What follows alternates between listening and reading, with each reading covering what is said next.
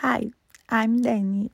I'm 34 years old and I'm lawyer and student.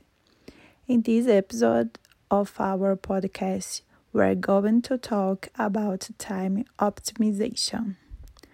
I studied three languages Chinese, English, and Italian.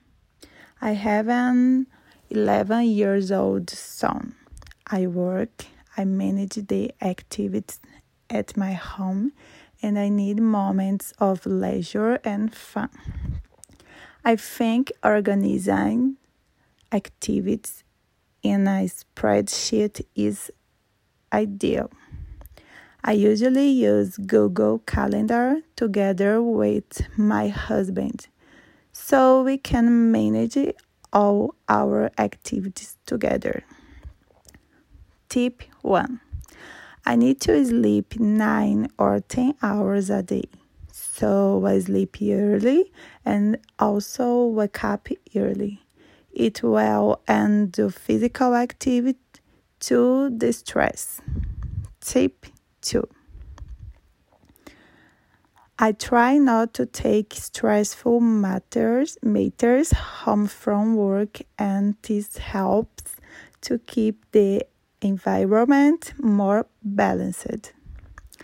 Tip 3 At home, I bought robot vacuum cleaners to help me clean. I can program them through the app when I'm not at home. The dishwasher helps me a lot too. And the washer and dryer I can also control through the app and it saves me time. Tip 4 My son usually sleeps before me, so I can have time to watch a movie I like at the end of the day.